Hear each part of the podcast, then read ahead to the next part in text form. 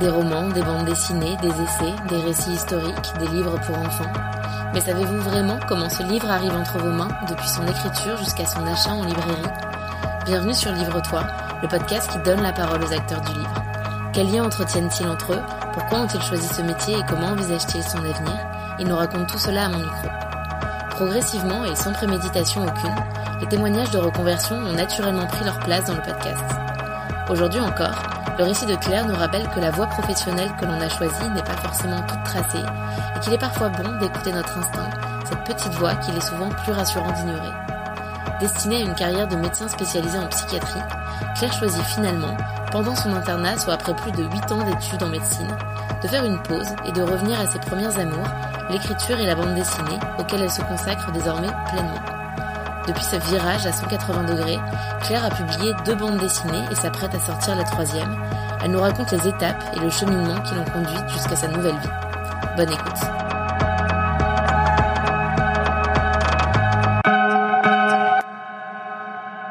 Bonjour Claire, merci d'avoir accepté mon invitation. Merci. Est-ce que tu peux te présenter en quelques mots pour les auditeurs qui ne te connaissent pas encore? Ouais, donc je m'appelle Claire Lemaine, j'ai 31 ans et je suis autrice et illustratrice de bande dessinée.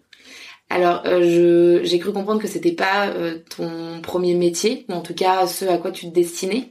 Tu as fait des études de médecine Mhm. jusqu'à euh, un internat en service de psychiatrie, c'est bien ça? C'est ça. Est-ce que tu peux nous en parler un peu plus? Ouais, donc j'ai fait euh, mes études de médecine à, à Paris pendant six ans. Ensuite, j'ai choisi la psychiatrie comme spécialité. J'ai fait un internat euh, donc à, à Paris et au milieu de mon internat, j'ai fait une pause déjà pour euh, parce que j'avais envie euh, de faire un petit peu d'autres choses parce que c'est long les études de médecine. À ce moment-là, j'ai fait une petite formation dans une école de BD. J'ai fait un voyage et j'ai fait euh, j'avais déjà l'idée de faire une première BD.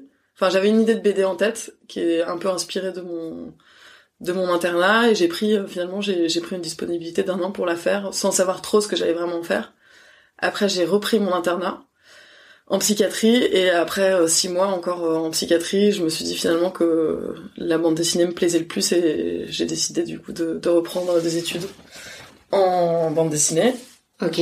et donc j'ai refait une école de BD et puis plus tard j'ai retravaillé cette euh, bande dessinée que j'avais fait euh, pendant ma disponibilité que j'ai publiée plus tard. Et c'était pas, euh, c'était pas trop difficile de prendre la décision d'interrompre des études de médecine, surtout qu'on sait que c'est des études très longues qui nécessitent des sacrifices. Bah si, ça s'est pas fait tout de suite. Euh, en fait, c'est-à-dire que je pense que au début, quand déjà, quand j'avais pris ma disponibilité, euh, j'avais pas du tout en tête d'arrêter la médecine. Mais euh, j'avais quand même ce rêve de faire de la bande dessinée, je pense depuis longtemps, qui était pas vraiment assumé. Et je m'étais dit bon, bah je vais faire cette BD, on verra bien ce qui se passe. euh. Et en fait, euh, quand on, on attend de voir ce qui se passe, bah il se passe un peu rien. Et du coup, euh, j'avais un peu, je savais pas trop comment voir les éditeurs. À la fin, j'avais fait cette BD, j'en étais contente et et puis après, j'ai repris mon internet et j'ai vu qu'il allait rien se passer. J'attendais un peu, je me disais, bon, bah, je vais faire des BD de mon côté, et puis un jour, peut-être qu'il se passera quelque chose, mais... Donc en fait, c'était un peu, il fallait choisir entre l'un et l'autre. Les deux étaient inconciliables, donc il fallait que tu soit choisisses les études de médecine et en psychiatrie, soit Ouais. euh, le projet de, de réaliser des bandes dessinées. Bah oui, moi, je voyais quand même les choses un peu comme ça, parce que j'ai quand même pris un an pour faire cette BD. Et en fait, à la fin, euh, je voyais que j'avais quand même des lacunes pour réussir euh, à me faire publier. Je savais pas exactement comment présenter un dossier. euh, il me manquait des outils... de enfin des outils techniques sur comment faire une bande dessinée comment gérer Photoshop plein de choses et puis en fait dans le quotidien quand j'ai repris euh, mon internat et quand j'ai recommencé à travailler en psychiatrie j'avais plus vraiment le temps de faire de de faire de la BD de faire du dessin en fait cette année quand c'est quand j'ai pris cette année de dispo qui est une année de respiration que ça m'a permis de me rendre compte que en fait euh, ça me plaisait pas tant que enfin que j'étais plus épanouie dans plein d'autres choses que la médecine et justement les études de médecine c'est très long et c'est difficile d'arrêter mais c'est aussi parce que personne ne fait jamais de pause et personne ne fait jamais euh, autre chose parce que c'est tellement long que les gens n'ont pas vraiment envie de prendre une année off. Moi, j'avais déjà, en fait, pendant mon internat, j'avais déjà fait un échange d'un an à Berlin, un autre échange à Hong Kong, et déjà, c'était un peu rare en médecine parce que les gens ont toujours un petit peu peur d'être en retard pour les concours. Et euh, en fait, c'est le fait d'avoir euh, pris cette pause pendant un an, euh, D'avoir vu autre chose d'avoir vu autre chose, oui, qui- où je me suis dit, oui, bon, en même temps, il y a quand même un petit peu d'autres métiers que la médecine. Et, euh, et après, j'avais quand même un peu la certitude pour avoir pris cette année à faire de la BD sans éditeur, autofinancé, avec des petits jobs à côté, et où j'avais été particulièrement heureuse que je me suis dit, bon, bah voilà, j'ai quand même ce métier qui, là, je l'ai fait dans les pires conditions et m'épanouissait. Donc ensuite, quand en comparaison, je suis retournée en psychiatrie, et j'étais dans un service qui, où tout était censé euh, bien se passer, et où j'étais pas particulièrement euh, heureux, je me suis dit bon bah voilà, le choix était vite fait finalement. Et est-ce que tu penses que c'était, euh, je, je, je, sais pas trop comment ça fonctionne, mais est-ce que c'était la spécialité finalement euh, qui te convenait peut-être pas? Ah, Est-ce que tu avais une possibilité à ce moment-là de changer de spécialité? Non non non parce que j'avais vraiment choisi la, la psychiatrie, enfin c'était mon choix depuis longtemps et je pense que c'est la spécialité médicale qui me plaisait le plus. Et les autres spécialités médicales m'auraient pas plus intéressé, mais non, après c'est parce que c'est vrai que euh, on me dit souvent, enfin on m'a souvent dit ah mais t'aurais pu faire les deux en même temps euh, et pour moi euh, c'était pas possible non de faire les deux en même temps. Aussi parce que je trouve que on est dans des dispositions assez différentes quand on fait un travail médical comme la psychiatrie un travail créatif. Enfin pour moi en tout cas, je, je me mets pas du tout dans le même état quand bah en fait quand quand on doit voir des patients, on doit essayer de trouver une certaine distance aussi enfin on doit rester empathique et s'intéresser à leur histoire mais pas non plus trop fantasmer sur leur histoire ou se mettre à trouver ça joli ou poétique parce que finalement après on n'arrive plus trop à les soigner. Alors que moi c'était finalement ça qui m'intéressait et ce qui m'avait intéressé en psychiatrie c'était euh, et c'est pour ça que j'ai consacré mes ce sujet de mes deux premières bandes dessinées c'était aussi le côté narratif qu'il y avait dans cette spécialité les histoires des patients. Et en fait je me rendais compte qu'en étant en passant du côté des médecins je le perdais ce côté là parce qu'il fallait que j'ai une distance mmh. euh, avec tout ça et euh, en fait, automatiquement, quand j'ai arrêté euh, cette année, enfin quand j'ai fait cette pause pendant un an, j'ai renoué avec toute cette partie de moi qui était plus créative que j'avais depuis toujours. J'ai fait des bandes dessinées depuis toujours et que qui avait pas la place d'exister en fait quand j'étais dans ce métier un peu plus pragmatique. Donc pour moi, en fait, on m'a toujours dit après on me disait ah mais tu pourrais faire les deux, mais vraiment euh, pour moi non, je sais que je peux pas faire les deux. Si j'avais envie d'être un bon psychiatre et d'être bien dans ma peau et de bien vivre aussi, euh, je n'aurais pas pu concilier les deux. Même si le, parce qu'on on y reviendra, mais effectivement les deux bandes dessinées que t'as sorties, elles parlent de la psychiatrie. Ouais. Et si jamais t'avais abordé un autre sujet que la psychiatrie dans tes bandes dessinées, est-ce que ça aurait été quand même le même mécanisme pour toi de te dire bah non, je, je, mon cerveau résonne pas de la même manière et en fait ça pourrait me bloquer euh, la partie de la semaine que je passe dans l'unité bah, je, je sais pas. Après moi en fait pour moi tous les sujets que qui m'intéressent c'est aussi des sujets en fait dans lesquels j'ai besoin d'avoir baigné, un peu. Donc là, j'ai fait les deux premières sur la psychiatrie parce que c'est le sujet qui m'intéresse. Actuellement, j'en fais une sur l'art parce que je suis un peu là-dedans. J'aimerais bien faire peut-être euh, une BD. Enfin, à chaque fois, il, il faut que j'ai été un peu dans ce monde. Donc là, naturellement, je pensais faire que quelque chose sur la psychiatrie. Donc je saurais pas forcément répondre, mais il y a aussi un autre truc, c'est que en fait, ça prend du temps aussi d'être euh, d'être médecin, d'être psychiatre, et ça prend. Euh, enfin, le soir, on a envie de décrocher, donc j'avais plein d'idées je dirais pas que ma part créative était complètement étouffée, j'avais plein d'idées, j'avais fait plein de notes et tout, mais il avait vraiment fallu que je prenne cette pause euh, mm. pour pouvoir en faire quelque chose. Et en fait, finalement, pendant ces huit mois de dispo, j'ai eu le temps de faire l'intégralité de ma première BD et d'écrire les scénarios de tout ce qui a été ma deuxième BD et qui était là en fait. Je veux dire, j'y pensais tout le temps, mais j'avais pas, le, j'avais pas de, j'arrivais pas à en faire quelque chose quoi quand j'étais de, quand j'étais dedans. Tu dis que tu as toujours dessiné? Tu peux nous en dire un peu plus euh, C'est-à-dire quand t'étais enfant, tu dessinais. Euh, t'avais envisagé un moment euh, le métier de dessinateur de bande dessinée ou pas? Bah, en fait, j'ai l'impression que je, dans ma tête, je pense, j'ai toujours cru que j'allais faire ça, mais je sais pas comment je pensais que ça allait arriver en ne, en ne le provoquant pas, mais ouais, j'ai toujours dessiné. Bah, c'est un peu le sujet de la BD sur laquelle je travaille actuellement. Ma mère est historienne de l'art, donc en fait, elle m'a depuis toujours emmenée dans des expositions et en fait, pour m'occuper, me disait de dessiner ce que je voyais, donc j'ai toujours beaucoup dessiné. Mon père aimait beaucoup la BD aussi, donc j'ai fait des BD vraiment depuis que je suis toute petite.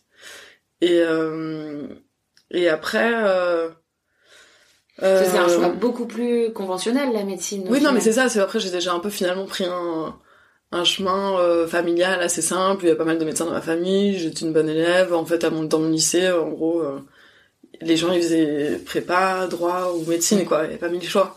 Enfin, je veux dire, c'était même pas, j'ai jamais pensé à, enfin, la, la BD, c'était pas un choix, C'est arrivé, en fait, naturellement, la médecine, euh, ça me semblait, poser des questions. Ouais, ça me semblait évident. Après, je, pour le coup, je trouvais que c'était, enfin, quand je me posais la question des métiers à faire, je trouvais que c'était, bah, c'est un beau métier, enfin, donc, euh, ça avait du sens, euh, l'idée d'être utile, de pas être derrière un ordinateur, c'était un métier concret et tout ça.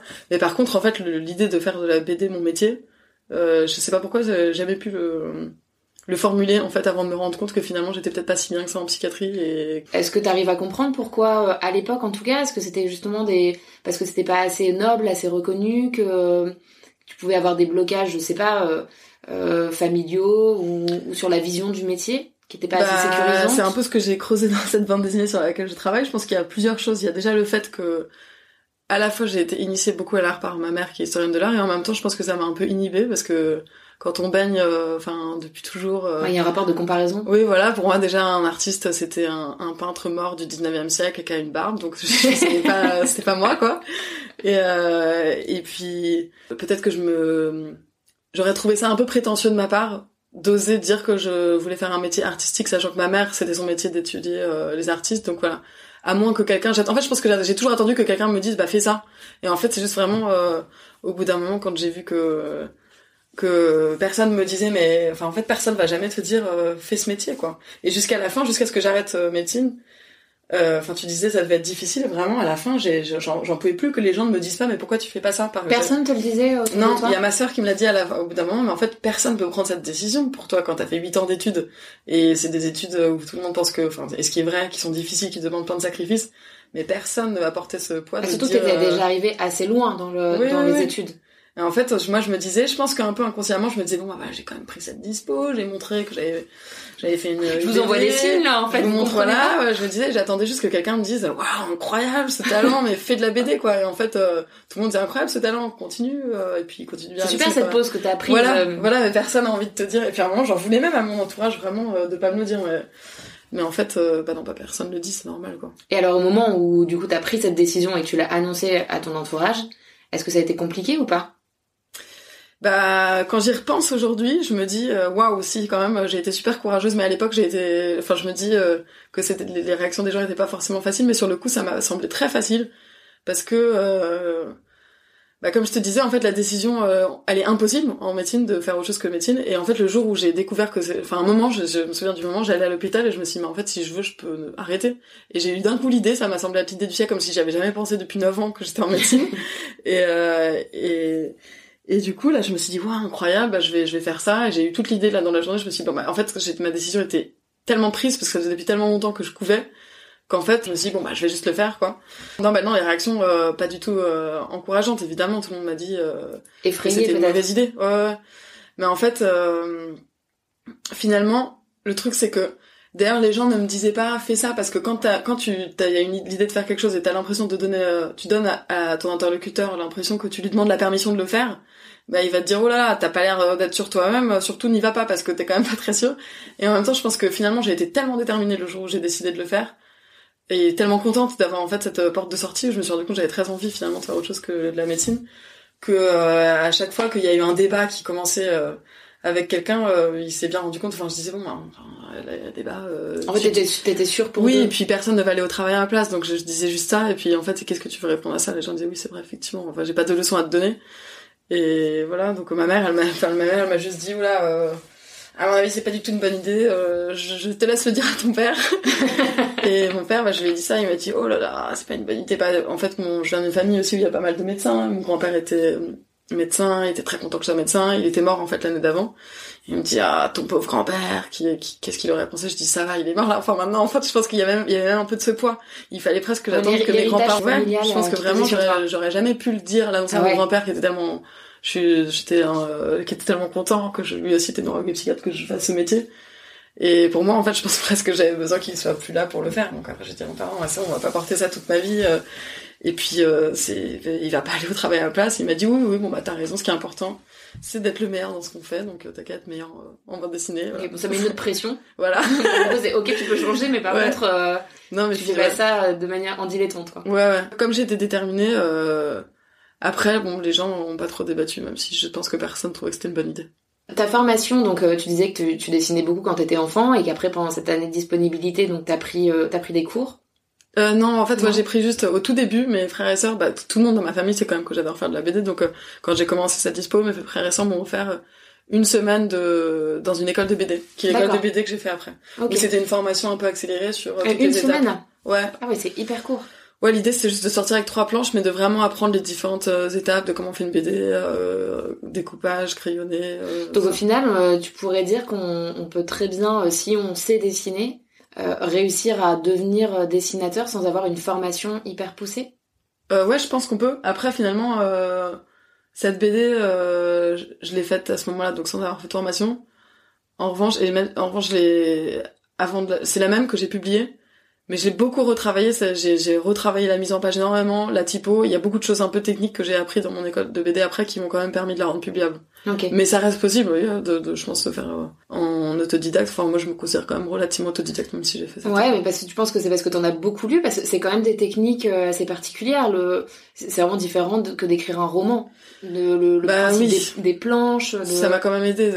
Oui, oui, c'est pour ça que je dis oui. Euh... Par exemple, moi, quand j'ai fait la première, quand j'ai fait la première version de ma première BD, euh, j'avais quand même fait pas mal d'erreurs qui sont des erreurs un peu typiques de d'encombrement, de pas les, de pas très bien passer les bulles, de lisibilité, euh, d'avoir fait des cases qui, qui étaient trop proches les unes des autres euh, et qui sont après ça des défauts que j'ai appris à, à corriger quand j'ai refait mon école de BD. En fait, plein de trucs, on apprend plein de choses sur euh, sur la lisibilité, sur le découpage, qui ensuite sont quand même très utiles pour la suite, quoi. Est-ce que tu peux nous expliquer la différence entre la bande dessinée et le roman graphique? Alors c'est un genre qu'on a vraiment vu apparaître ces dernières années énormément. Il y a plein de, de librairies euh, qui sont spécialisées en bande dessinée et romans graphiques. Ouais. Euh, moi, je, je, je t'avoue qu'à mon époque, quand j'étais jeune, on parlait vraiment de bande dessinée. Il n'y avait pas trop de romans graphiques. Ouais. Je me demandais si tu pouvais. Je pense que t'es es bien placé pour nous expliquer quelles peuvent être les, les différences, si t'es un peu ténu, les différences entre les deux. Ben en fait, c'est c'est un, un vaste sujet, mais parce que par exemple, moi, dans l'école de BD que je faisais, on disait tout le temps BD parce que ils essayaient de pas de pas être trop snob en fait de pas mettre une différence entre roman graphique et BD mais il y a un peu cette idée sinon que le roman graphique c'est un truc peut-être euh, un peu plus pour adultes euh, euh moins classique euh, avec un format qui est pas forcément en A4 voilà déjà il y a ça. En gros la BD classique franco-belge c'est du 46 pages couleur cartonnée et assez classique avec des cases et le roman graphique on essaye toujours d'avoir un format qui se différencie un peu plus épais. Peut-être souvent il n'y a pas de cases plus de texte un roman graphique euh, on peut le faire sans savoir dessiner par exemple. Il y a plus de place au, au récit c'est souvent documentaire euh, et, c'est plus sérieux en fait disons. Ouais, c'est plus ça. Mais après moi je dis tout le temps BD en fait je dis roman graphique c'est pour faire plus chic quoi mais je, dis que je enfin pour moi je fais BD quoi oui, il y a pas de, c'est pas péjoratif en tout cas de. Non, de dire enfin moi je trouve pour pas. roman graphique. non, non, non, non, pas du tout. Ok, bon, bah, merci, merci pour cette euh, petite explication qui me taraudait un peu depuis un petit moment. Si on en revient du coup à une fois que ta bande dessinée, ta première bande dessinée, donc on va quand même la nommer, qui, donc euh, le syndrome de l'imposteur, mhm. la toute première. Une fois que euh, donc t'as terminé toutes les étapes, euh, comment ça s'est passé? T'as un... Eh ben en fait, t'as démarché Ouais, j'ai démarché beaucoup. En fait, justement, bah là, en fait, on peut parler un peu de la différence entre BD et roman graphique pour celle-là, puisque euh, j'ai démarché. Donc en fait, c'est quand même une BD pour la juste après un tour de mots euh, qui est un peu euh, c'est une autofiction inspirée de mon premier semestre d'internat en, en unité pour la maladie difficile. Donc ça parle un peu de la de la vie d'un interne en médecine et aussi de ce que c'est que la psychiatrie au niveau institutionnel en France. Donc c'est un peu documentaire et un peu humoristique, mais c'est quand même une BD voilà, assez documentaire avec beaucoup de textes. Et, et j'ai beaucoup démarché chez les éditeurs de BD et et en fait, moi, je sais pas, j'ai quand même, je croyais beaucoup en mon projet et je pensais que c'était bien, je pourrais trouver quelqu'un pour l'éditer. Et en BD, il y a vraiment personne qui m'a répondu. Et finalement, j'ai les éditeurs qui m'ont répondu. En fait, c'est des éditeurs qui sont pas spécialistes dans la BD.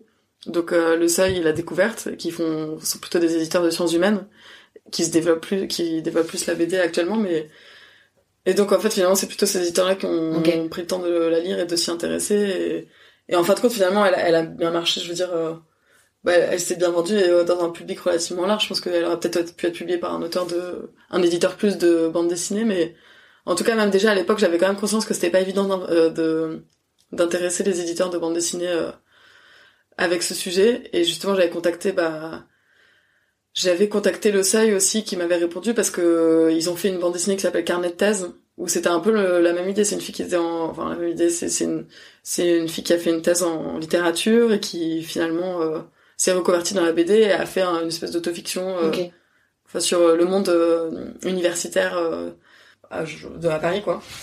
Et, et du coup, elle s'était publiée au seuil. Et donc au début, j'avais écrit en disant, comme vous avez publié Carnet de thèse, ça pourrait vous intéresser. Donc euh, j'ai rencontré comme ça.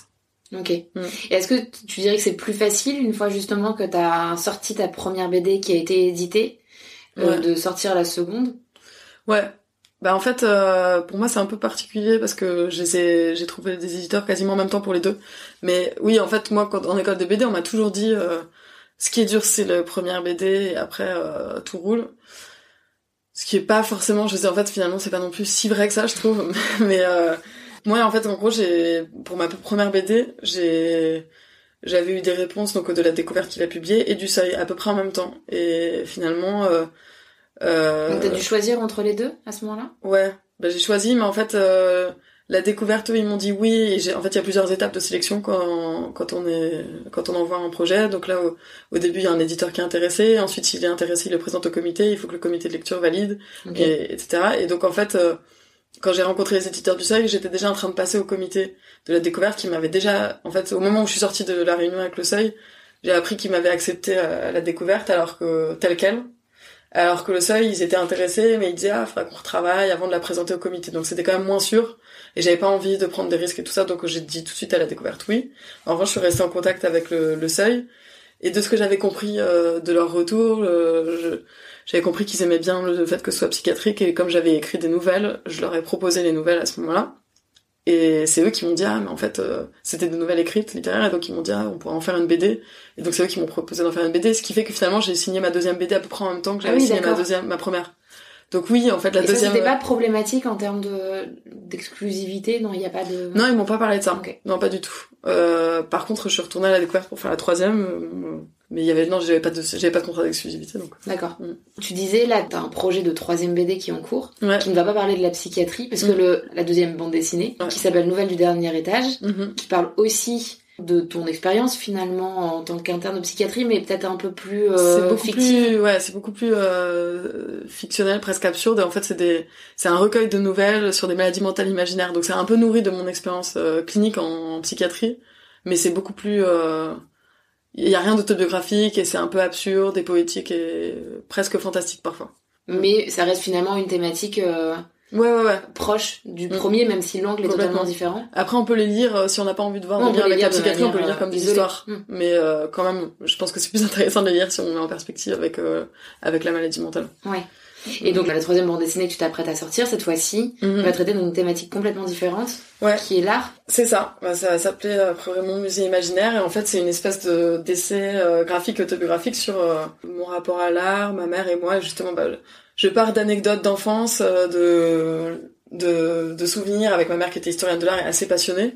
Et comment est-ce que je voyais l'art quand j'étais petite et comment je l'ai vu au fur et à mesure euh, des années. Pour aussi euh, parler un petit peu de, de l'art de manière générale, de parler de certains tableaux ou de, de l'art de façon sociologique ou philosophique. En fait, j'essaie de j'essaie vraiment de partir de d'anecdotes un peu autobiographiques et drôles pour ensuite approfondir et avec euh, souvent en, prenant un regard d'enfant naïf pour finalement reposer des questions presque parfois un peu plus euh, de fond sur ce que ce qu'est l'art et puis comment mon rapport à l'art s'est construit. Au final, il y a, y a toujours une euh, un peu un angle commun de vulgarisation dans tes bandes dessinées. Bah moi c'est vrai que c'est ce que je préfère. Enfin j'aime bien moi personnellement tout ce qui est euh, à la fois autobiographique et didactique. J'aime bien euh, lire la vie des gens et apprendre des choses. Donc euh, naturellement c'est ce que je fais aussi quand. Mais aussi parce que finalement quand je fais une BD c'est pour moi une, une, façon d'apprendre des choses. Donc quand il y a un sujet qui m'intéresse, enfin finalement en faisant ma première BD celle sur le syndrome de l'imposteur, j'ai aussi beaucoup appris en fait alors que j'étais interne en psychiatrie mais j'ai dû lire des livres que j'aurais peut-être pas forcément lu si j'avais pas envie de d'écrire dessus et là sur la troisième encore plus en fait. Euh, je me rends compte que il aura fallu que j'attende presque 30 ans euh, pour euh, vraiment questionner ma mère sur son métier, pour vraiment m'intéresser encore plus à l'art et à, et, à tout ça, alors que c'était c'était ma disponibilité tout le temps. Mais en fait, le fait d'écrire, ça me permet d'approfondir un sujet, de lire des livres et tout ça. Donc c'est une façon de partager en fait mes intérêts, puis ça devient pédagogique puisque ça a été pédagogique pour moi. C'est peut-être une question naïve, mais est-ce que euh, quand on est dessinateur de bande dessinée, est-ce qu'il y a une partie qu'on affectionne davantage entre l'écriture et euh, le dessin, ou est-ce qu'en fait c'est totalement indissociable l'un de l'autre et au final on se pose pas la question? Bah en fait ça dépend vraiment des personnes. D'ailleurs ça se voit tout le temps quand euh, moi quand je lis une BD, parfois je lis, je vois une BD, un roman graphique où c'est la personne qui qui est. En fait j'ai toujours j'ai souvent l'impression de voir si la personne est plus auteur ou illustrateur quand je lis des choses. Sauf quelques super auteurs où tu, tu, tu, en fait les deux sont bien. Mais moi, il y a plein de BD que j'achète vraiment pour le dessin et d'autres euh, pour le scénario. Moi, je dirais que je suis quand même plus autrice que illustratrice, même si j'adore dessiner, mais je pense que là où j'ai le plus de talent, c'est quand même plus sur l'écriture. Et d'ailleurs, j'ai beaucoup de textes dans mes BD. Et après, moi, à titre personnel, oui, j'ai mes petits, euh, j'ai mes étapes préférées. Je préfère l'écriture. Et ensuite, je préfère l'étape de, de l'ancrage, qui est donc la dernière étape de la BD. Donc, on fait un, un rough, un découpage un crayonné, et ensuite, il y a une étape où on passe à la table lumineuse et on encre, donc soit en noir et blanc, soit en couleur. Et donc c'est un peu comme euh, c'est la table lumineuse, donc en fait tu crées le dessin mais il est déjà là, donc c'est pas compliqué. Et donc euh, c'est aussi une étape où tu peux euh, vagabonder. Moi j'écoute des livres audio à ce moment-là, donc c'est vraiment Ah le moment que je préfère vraiment de toute la création de la BD, puis qu'il aboutisse C'est du travail manuel, presque. du travail manuel et puis hyper satisfaisant parce qu'en fait tu t'avances assez vite parce que le dessin est déjà fait. Moi c'est ce qui me met le plus de temps, c'est quand même de de placer le dessin bien quoi. Mais je pense que ça c'est vraiment ça dépend des gens, les gens qui dessinent euh, ça sort du stylo et ça leur coûte Et alors du coup, ça te, euh, tout à l'heure tu l'as dit, je crois que t'as dit que t'avais mis 8 mois donc pour euh, à peu près pour dessiner. Enfin non, pendant pour les la 8 première. mois en tout cas Ouais. pour la première, c'est à peu près ça le temps que que tu consacres à la création d'une bande dessinée? Ouais, c'est un an, je dirais, à peu près. Un bah, euh, un an. euh, bah, en même temps, la première, elle faisait un peu moins de 100 pages, la deuxième, 170 pages, et la troisième, elle va faire plus de 200 pages. Ah oui, Mais. on y va crescendo. Ouais. Ouais. Mais c'est à peu près un. Enfin, moi, du coup, il y aura deux ans, en gros, entre chaque sortie de, de mes BD. Je dirais qu'il y a un an à, à la travailler, puis après, il y a quand même pas mal. euh, Il y a des échanges avec l'éditeur, avec le graphiste, euh, et il y a au moins quatre mois après pour euh, faire les corrections et tout ça. Donc, ouais, un an, en gros, Ok. je pense. Là, tu penses que donc dessinatrice de bande dessinée, c'est quelque chose là dans lequel tu te vois encore durer un moment? T'as vraiment l'impression d'avoir trouvé Ouais. cette fois-ci ta voix? Oui, oui, ah oui, carrément, j'adore ça. C'est après c'est ouais, c'était vraiment un rêve d'enfant.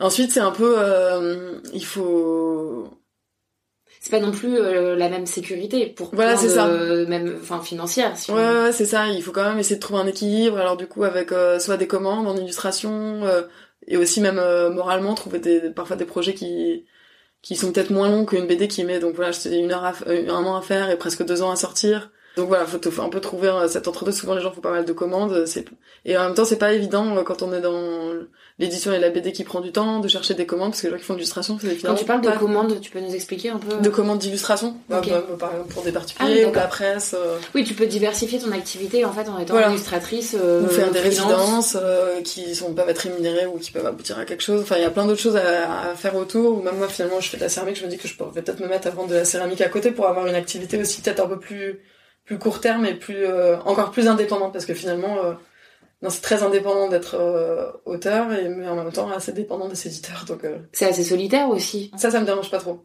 Euh, C'est complètement différent finalement de ton expérience euh, en tant que Ah oui, interne, surtout dans un service de psychiatrie. Non, mais c'est pour ça que la psychiatrie, je veux dire, les gens essaient souvent de me dire ah mais c'est un super métier, ce qui est vrai, c'est totalement vrai, mais vraiment à titre personnel, euh, je pense que ma personnalité, c'est quand même plus d'être solitaire et du coup c'était assez mal choisi d'être euh, au contact de personnes toute la journée quoi.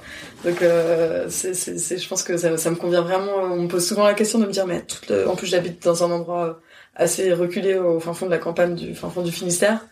Et on me dit mais c'est pas dur d'être toute seule toute la journée. Et moi j'adore ça. Donc, euh, Donc Mm. oui, t'as trouvé quelque chose quand même qui te Ouais. correspondait peut-être davantage. Oui, oui, complètement. Ouais, c'est sûr. Enfin, je me dis, je me le dis tout le temps.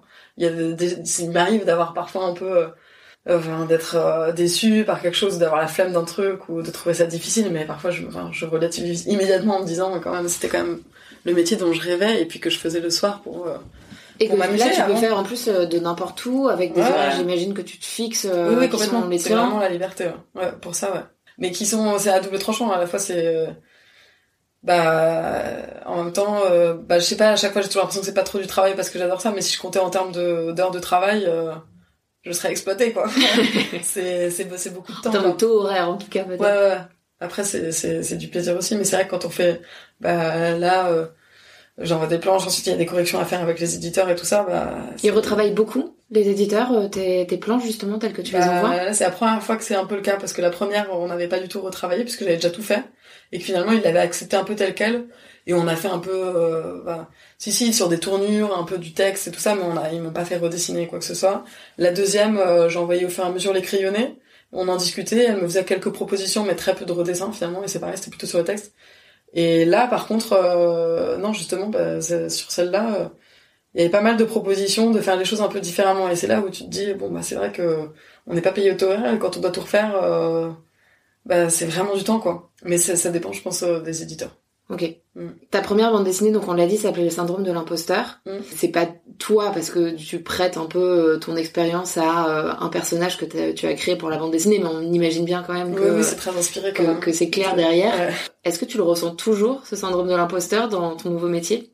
Et ben en fait, euh, bah non, en fait, on me pose souvent cette question et c'est très drôle parce que je pense que c'était quand même un petit peu lié au fait que je devais pas être particulièrement à ma place parce que euh, au début quand j'avais fait cette BD, euh, on me disait quand je voulais la sortir là même dans mon école, ils me disaient ah le syndrome d'imposteur c'est intéressant parce que dans le monde de l'art tout le monde l'a, euh, vraiment c'est très difficile de se sentir légitime en tant qu'artiste et et en fait moi dès le début je me sentais beaucoup plus légitime en tant qu'autrice de BD que en tant que médecin même après plus de 8 ans d'études. Donc je pense que quand même c'était aussi il y a peut-être quelque chose de la personnalité d'être euh, quelqu'un qui se remet en question et qui doute, c'est sûr, qui, qui comprend un peu ce syndrome d'imposteur, mais il y a aussi le fait que je devais pas être euh, me sentir très légitime en tant que psychiatre. Ouais. Pour finir du coup l'interview, est-ce que euh, tu peux nous dire quel est ton livre de chevet du moment? Ouais, bah en fait en ce moment justement, j'écoute pas mal de livres audio parce qu'en ce moment je fais la partie, enfin où je dessine et où j'ai pas forcément besoin de me concentrer et ce que j'adore, c'est écouter le, la recherche euh, en livre audio des éditions Telem. C'est euh, vraiment merveilleux. C'est une, c'est une maison d'édition de livres audio, mais lu par des grands acteurs français. Donc la recherche, c'est vraiment leur leur euh, leur œuvre phare. Mais il y a tout. Enfin, il y a, y a Dostoevsky, il y a tous les grands classiques qui sont lus. Mais là, la recherche est lue par André Dussolier, Guillaume Gallienne, Amber Wilson, et c'est c'est vraiment pour moi, c'est quand je dessine et que j'écoute ça en même temps, ça me berce. J'ai l'impression que c'est ma grand-mère qui me lit un livre et c'est vraiment génial. Mais c'est parce que la recherche, c'est quoi? C'est le la, recherche de Proust. Ok, d'accord. Ok. Est-ce qu'il y a une bande dessinée que tu nous recommanderais? En particulier? Ou un roman graphique du coup? Voilà, euh, celle la dernière que je viens de lire était vraiment très bien. Et j'ai un sujet qui m'intéresse, on en parlait tout à l'heure, ça s'appelle Mais presque rien, c'est une BD sur les fausses couches.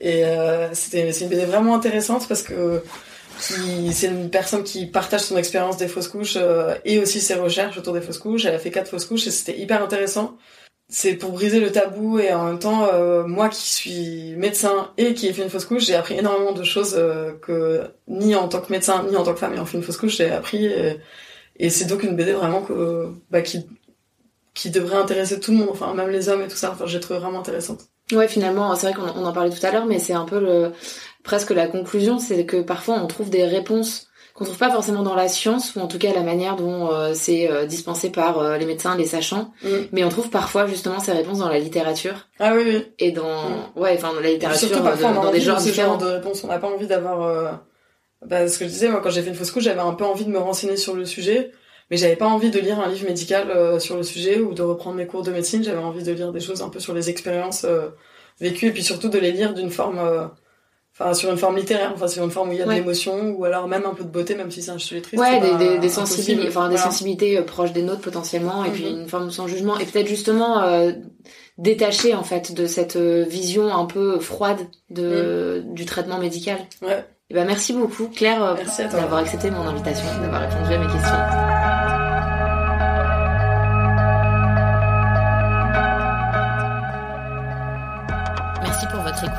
nouvel épisode de Livre-toi. Si vous n'avez pas pris de notes durant l'épisode, pas d'inquiétude. Vous retrouverez dans le compte Instagram du podcast les références des deux bandes dessinées publiées par Claire, ainsi que ses recommandations de lecture. À bientôt.